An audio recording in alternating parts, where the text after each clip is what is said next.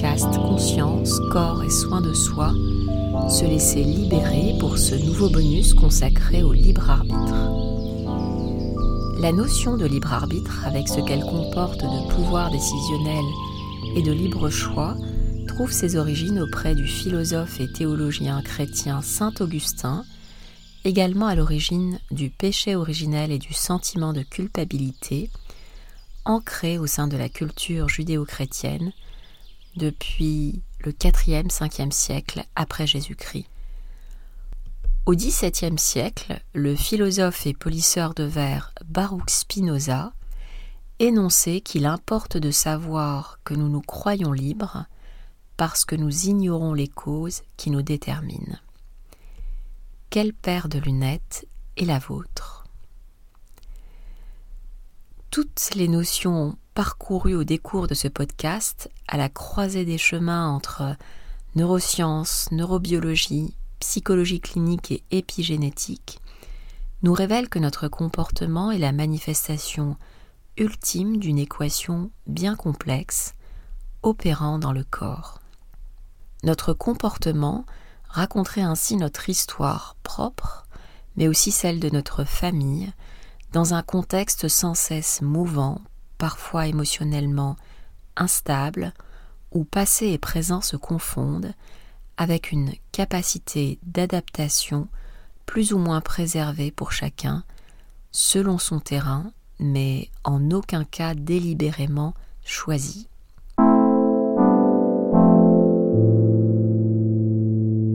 Le paradigme sociétal actuel se rapproche plus de saint Augustin que de Spinoza, véhiculant la croyance que nous faisons selon notre bon vouloir. La compréhension des mécanismes profonds du comportement met pourtant en lumière que chacun fait non pas comme il veut, mais bien comme il peut, et plus juste encore du mieux qu'il peut.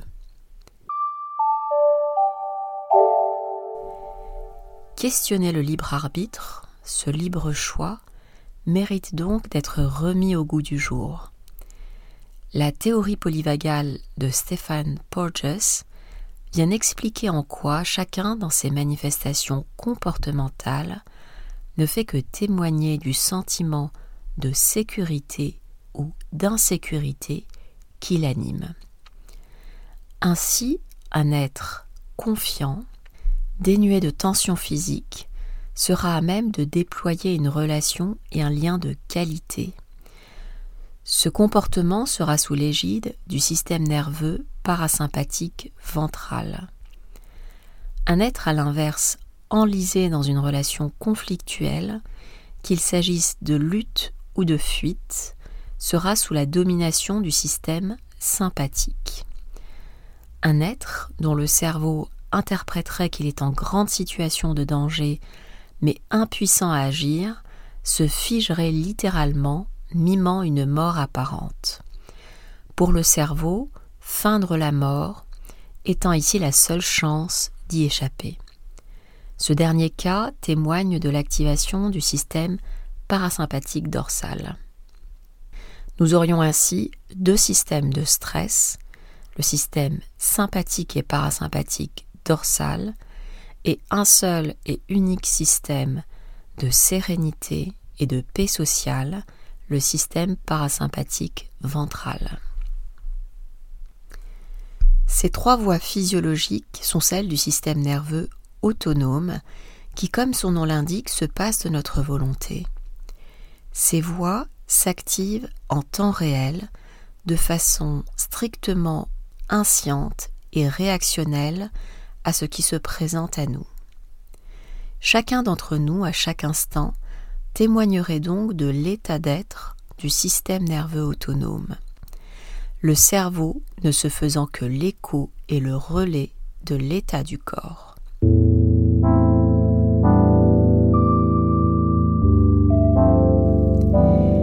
Quels sont les déterminants faisant que l'une ou l'autre voie soit à la manœuvre? En un mot, l'état du corps selon ce qui aura été engrammé en lui, en passant par la génétique, l'épigénétique, le microchimérisme. Chaque voix a sa place à condition d'être adaptée au contexte. Activer son système sympathique face à l'imminence d'un danger réel est à l'évidence bénéfique pour sa survie. Activer son parasympathique dorsal en réaction à un danger encore plus grand face auquel on se trouverait totalement impuissant comme une vague de tsunami qui déferlerait face à nous serait tout aussi approprié. La sidération induite éviterait ainsi une douleur effroyable, une lutte et une agitation vaines, perdues d'avance. Le problème advient quand ces systèmes réflexes de défense, fort utiles en situation adaptée, s'enclenchent de manière inappropriée dans notre contexte social, en dehors de tout danger physique réel. Notre système nerveux autonome, parfaitement adapté pour la savane africaine, se révèle l'être nettement moins pour vivre en Occident au XXIe siècle. Un véritable décalage, une disharmonie, se manifeste entre notre fonctionnement physiologique, notre nature, et notre contexte de vie, notre culture. Le système sympathique, bien utile donc pour s'extraire à un danger soudain et réel, n'est absolument pas conçu pour être hyper sollicité tel qu'il l'est par une vie active intense où la pression est omniprésente pour répondre à ses besoins les plus élémentaires, mais également à des désirs qu'on prend pour des besoins. Cette hypersollicitation du système sympathique conduit à un épuisement du corps et à un effondrement du système immunitaire par une hypersécrétion de cortisol et d'hormones du stress, contribuant à des pathologies multiples, dépression, maladies cardiovasculaires, maladies auto-immunes, pathologies tumorales, pour n'en citer que quelques-unes. De la même manière, être sidéré face à un groupe d'individus, certes hostiles, mais en rien menaçant pour notre survie, est susceptible d'occasionner une peur fantôme intense et bloquante, communément appelée syndrome de stress post-traumatique, hantant et handicapant l'individu une vie durant. Le déséquilibre est de nos jours manifeste à la faveur du système sympathique et parasympathique dorsal, système de stress par excellence, à la défaveur du système parasympathique ventral, seul système capable de nous mettre en lien et en relation de qualité avec l'autre. La voie du parasympathique ventral mérite donc d'être fortifiée pour tendre vers la santé et vers la paix.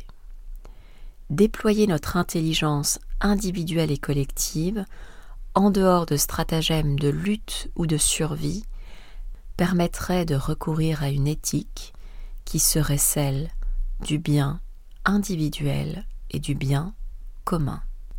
Si on ne choisit ni ce qui nous détermine ni nos états d'être, il importe pour autant de prendre conscience de l'énergie agissante en soi en se reconnectant à ses sensations se reconnecter aux sensations du corps nous renseignerait sur notre besoin d'amoindrir l'activation de nos systèmes de défense et devrait activer son système d'engagement social. Mais comment me diriez-vous? La tentation est forte de répondre par une autre question.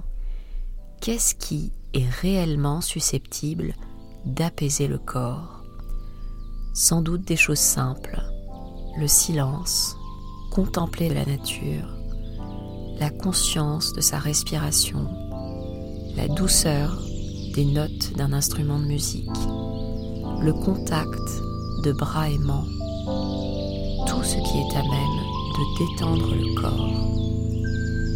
Rééduquer le corps à se sentir en sécurité est sans doute ce qui nous rapprocherait le plus du concept de liberté. Merci pour votre écoute. Je vous dis à très bientôt pour un nouvel épisode qui portera sur l'intuition.